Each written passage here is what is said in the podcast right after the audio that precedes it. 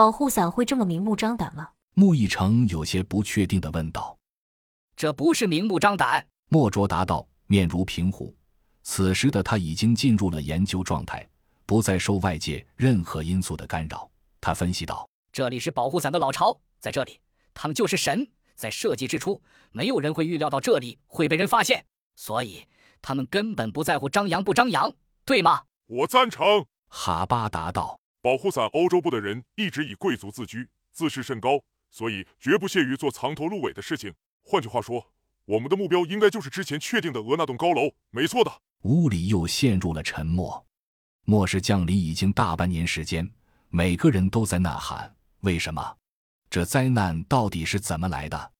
而今天，自己竟然已经站在了灾难的源头所在，一种历史的负重感让每个人都觉得有些压抑。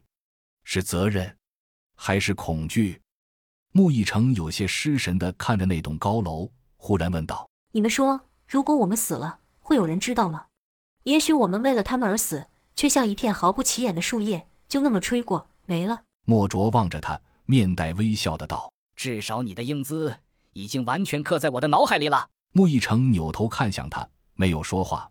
这一次也难得没有反驳，而是淡淡的笑了一下。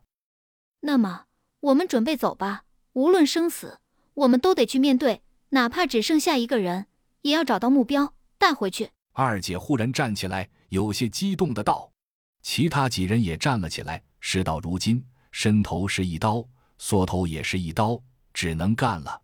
达成一致，也做了休整。几人开始研究前进的路线。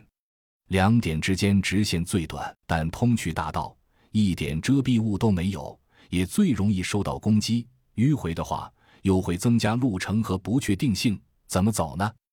直走。二姐说道：“这里到哪都不安全。”时间越短，效益越高。我建议直走。其余几人对视一番，没有异议，于是决定直走。